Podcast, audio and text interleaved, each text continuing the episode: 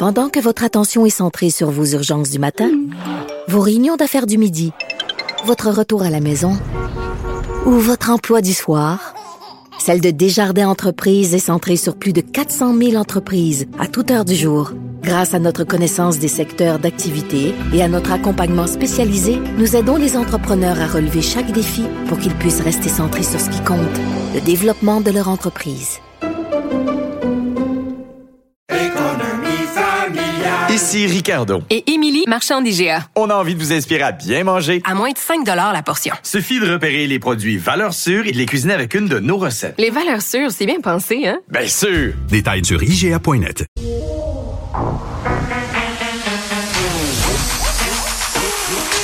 Elle a une opinion sur tous les sujets. Pour elle, toutes les questions peuvent être posées. Geneviève Peterson. Cube Radio.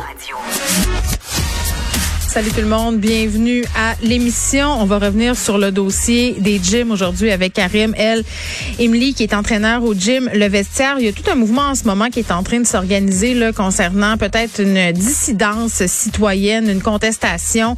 Euh, les gyms qui emboîtent, si on veut, pas tous les gyms, quelques gyms qui emboîtent le pas à ces restaurateurs qui avaient décidé d'ouvrir leurs portes malgré tout. Ce gouvernement Legault euh, donnait pas le go, sans faire de mauvais jeu de mots, à la rouverture des salles à manger. Est-ce que c'est une bonne ou une idée de tenir comme ça ce genre d'événement, de rouvrir malgré euh, bon euh, que ce soit interdit. On a vu toute cette histoire avec la pâtissière à Jonquière qui était à tout le monde en parle, en fait qui était partout là la semaine dernière. Est-ce qu'on aurait eu autant de sympathie pour elle si ça avait été un propriétaire de gym? J'ai tendance à penser que non. Hein? Euh, je pense que parce que les pâtissières qui étaient bien sympathiques, on a peut-être été un petit peu plus relax avec elle euh, parce que pour les gens là qui suivent ça depuis le début, euh, les commerçants, ce qui se passe, la dissension, toutes les personnes qui ont essayé de dire qu'elle allait rouvrir se sont fait recevoir avec une brique puis un fanal dans les médias, mais en même temps, on n'était pas au même stade de la fatigue pandémique sais, tantôt, j'en discutais avec Benoît euh, de ce qui se passe avec les gyms. Je pense qu'en ce moment, il y a des incohérences, il y a des incongruités. Les gens euh, en ont soupé de, toutes ces, mesures contradictoires-là. Et euh, Karim El Ilmi, qui fait partie de, de ce mouvement-là, avec d'autres gyms, disent que c'est ironique quand on est dans ce type de discours de la part du gouvernement de dire qu'on a besoin d'une refonte du système de santé qu'on doit approcher la santé mentale, la santé physique des gens de façon globale, que les jeunes ne soient pas impliqués là-dedans, qu'il n'y ait aucune nouvelle du gouvernement.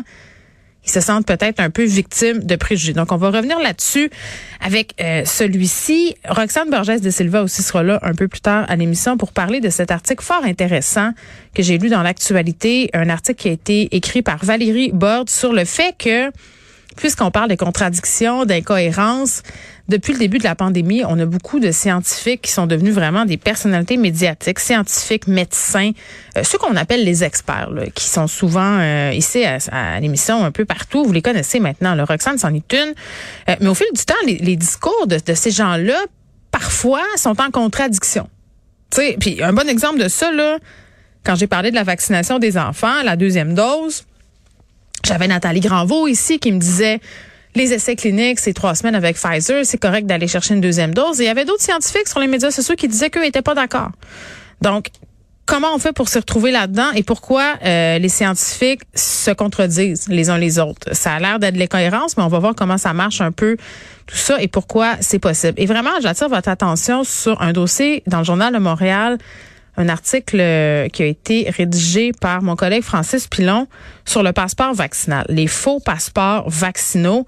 Il a visité des grandes surfaces avec un faux passeport et, vraiment, ça y a pris 15 minutes, un téléphone intelligent, puis pas une scène. Il a pas payé une scène pour pouvoir, si on veut, faire de la contrefaçon de documents et magasiner sans en être inquiété dans ces grandes surfaces-là j'ai envie de dire, c'est assez ironique. Là, on n'avait pas besoin de soudoyer des. On a eu tout ce dossier là, euh, des gens qui ont été soudoyés au stade olympique partout qui se faisaient payer jusqu'à 1000 pièces par jour là, puis par personne pour faire des faux passeports vaccinaux.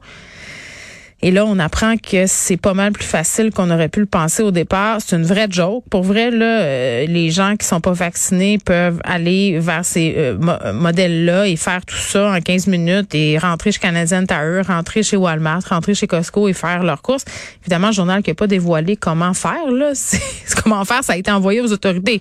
Mais tout ça pour dire là, que c'est quand même un peu n'importe quoi. On, on l'avait prédit. encore une fois, c'est ce qui est plate, là, c'est que les différents experts, puis je sais que c'est tannant là, de toujours se faire répéter ça, mais les experts en sécurité informatique, tout le monde à qui j'ai parlé du passeport vaccinal, que ce soit euh, Éric Parent ou autre, était unanime pour dire que ça serait excessivement facile à contourner. C'est un code QR, euh, c'est pas une technologie qui est tellement tellement compliquée et quand il y a une demande, bien évidemment il y a des gens qui se mettent à penser à comment faire pour contourner ces affaires-là. Donc voilà, euh, la police doit être là-dessus, mais c'est quand même assez préoccupant nous qui se forçons là, pour avoir nos trois, nos trois vaccins, pour télécharger la patente, pour montrer tout ça. Ben il y a des gens qui passent entre les mailles du filet et qui vont, vont magasiner sans en être inquiétés.